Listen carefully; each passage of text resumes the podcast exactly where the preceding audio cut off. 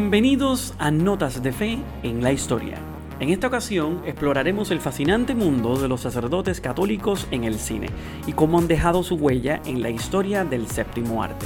Comenzaremos nuestro viaje cinematográfico explorando representaciones positivas de sacerdotes en películas icónicas.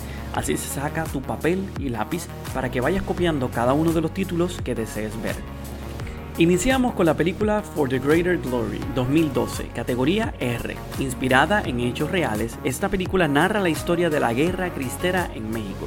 El personaje del padre Christopher es interpretado por Peter O'Toole y destaca el papel de los sacerdotes en la defensa de la libertad religiosa. The Mission, 1986, categoría PG. Este épico cinematográfico sigue a un grupo de sacerdotes y misioneros jesuitas en la América del Sur del siglo XVIII. Jeremy Irons interpreta al padre Gabriel, cuya dedicación a proteger a la comunidad indígena frente a la esclavitud y la opresión colonial es conmovedora.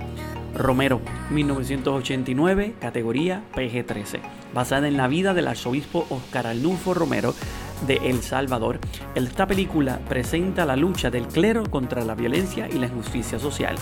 Raúl Julia interpreta magistralmente al arzobispo Romero, quien se convierte en un defensor incansable de los oprimidos. The Bells of St. Mary, 1945, categoría PG-13. Este clásico, protagonizado por Bing Crosby, como el padre O'Malley muestra la vida de un sacerdote en una escuela católica. La película destaca la influencia positiva del clero en la educación y la comunidad. Seguimos con una parte muy interesante. No todo en el cine es un camino de rosas y específicamente para los sacerdotes. Así que exploramos películas que presentan desafíos y conflictos dentro del clero, desde la lucha contra la tentación hasta cosas un poco más misteriosas. Iniciamos con la película El Exorcista, 1973, categoría R. Esta película icónica dirigida por William Friedkin. Se trata del padre Merrin y el padre Karras, que son llamados a enfrentar el mal en su forma más aterradora. La lucha contra la posesión demoníaca lleva los límites de la fe del padre Karras, cuestionando su propia creencia en Dios mientras se enfrenta al mal absoluto. Agnes of God, 1985, categoría PG-13. Esta película profundiza en los dilemas éticos que enfrenta el padre Martin mientras investiga el misterioso caso de una monja llamada Agnes que da a luz y afirma que ha sido un milagro. El filme aborda cuestiones teológicas, éticas y morales, desafiando al espectador a reflexionar sobre la complejidad de la fe en situaciones extraordinarias.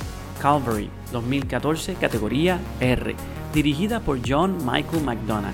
Esta película sigue al padre James, interpretado por Brendan Gleeson, quien es amenazado de muerte durante una confesión. La narrativa explora el sufrimiento, el perdón, el sacrificio, mientras el padre James enfrenta la hostilidad de su comunidad y la lucha con su propia humanidad. Dowd 2008, categoría PG-13. En esta adaptación cinematográfica de la obra teatral homónima, el padre Flynn, interpretado por Philip Seymour Hoffman, es acusado de conducta inapropiada. La película examina la lucha entre la duda y la certeza en el contexto de la fe, presentando una mirada ambigua sobre la moralidad y la integridad. En El nombre de la rosa, 1986, categoría PG. Basada en la novela de Humberto Eco, esta película sigue al franciscano Guillermo de Baskerville, mientras investiga una serie de misteriosos asesinatos en una abadía benedictina. La trama aborda temas de herejía, conocimiento y poder eclesiástico, mostrando cómo la fe puede enfrentarse a desafíos intelectuales y dogmáticos. Continuamos explorando cómo el cine ha representado a los sacerdotes en contextos inesperados y cómo ha afrontado circunstancias únicas que desafían las convenciones tradicionales. Estas historias ofrecen una visión intrigante y a menudo humorística de los desafíos que enfrentan los sacerdotes cuando se encuentran fuera de su entorno habitual. Comenzamos con Keeping the Faith 2000 categoría PG-13. Esta comedia dirigida por Edward Norton sigue a un sacerdote católico interpretado por Norton y a un rabino interpretado por Ben Stiller que se enamoran de la misma mujer. La película aborda las tensiones entre la amistad, el deber religioso y el amor romántico, ofreciendo una mirada divertida a la intersección entre de diferentes tradiciones religiosas. The Blue Brothers, 1980, categoría R. En esta película musical, Jake and Elwood Blues, interpretado por John Belushi y Dan Aykroyd, son ex convictos que intentan recaudar dinero para salvar el orfanato donde fueron criados. Jake se ha convertido en un sacerdote mientras que Elwood sigue siendo un músico.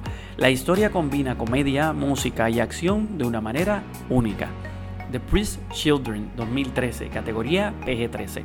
Esta comedia croata, dirigida por Vinko Brezan, sigue las travesuras del joven sacerdote Fabián, quien se enfrenta al desafío de aumentar la población en su isla natal. Ante la prohibición del celibato clerical, Fabián se embarca en una serie de cómicas situaciones para garantizar que haya más niños en la comunidad. Going My Way, 1944. Esta película clásica, dirigida por Leo McCarey, presenta a Bing Crosby como el joven y progresista sacerdote Choco Miley, quien es asignado a una parroquia en dificultades. La historia destaca la compasión y el ingenio del padre O'Malley mientras trabaja para unir a la comunidad y ayudar a resolver problemas. The Little Hour 2017, categoría R. Esta comedia oscura dirigida por Jeff Baena está basada en cuentos del Decamerón de Boccaccio y sigue a un joven jardinero que huye y se refugia en un convento lleno de monjas.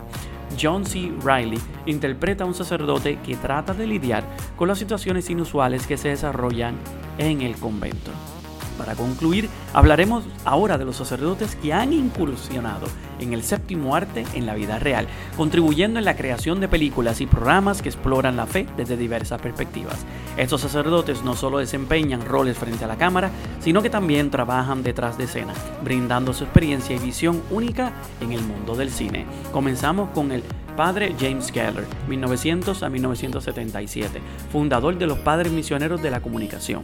El Padre Keller fue el pionero en la interpretación de la fe y los medios de comunicación. En 1940 fundó el Christopher Movement, que busca influir positivamente en la cultura a través del cine. Además, escribió guiones y colaboró en la producción de películas como Going My Way and The Bells of St. Mary's. Padre Giuseppe Moscati, 1980-1927. Este sacerdote italiano fue médico y santo, pero también se le atribuye el haber inspirado la película The Good Pope. Específicamente la película narra la vida de Juan XXIII y destaca su labor humanitaria mostrando cómo su fe influyó en su deseo de mejorar el mundo. Padre Eleuterio López, 1909-1984.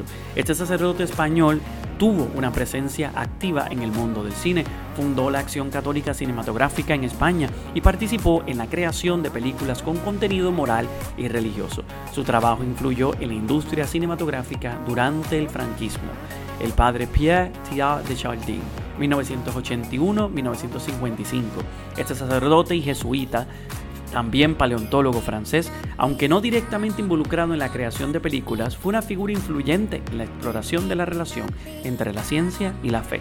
Sus escritos y pensamientos han inspirado películas y documentales que abordan la convergencia de la evolución y la espiritualidad.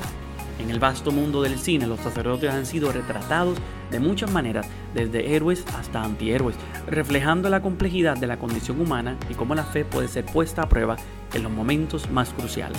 Esa riqueza de representación nos invita a reflexionar sobre nuestra vida y cómo afrontamos los desafíos espirituales en nuestro día a día. Gracias por acompañarnos en este viaje cinematográfico por la historia de los sacerdotes católicos en la gran pantalla. Si este episodio te ha inspirado, déjanos tu comentario y no olvides suscribirte para más de Notas de Fe en la Pero recuerda escuchar Notas de Fe y Vida todos los jueves por tu aplicación de podcast favorita.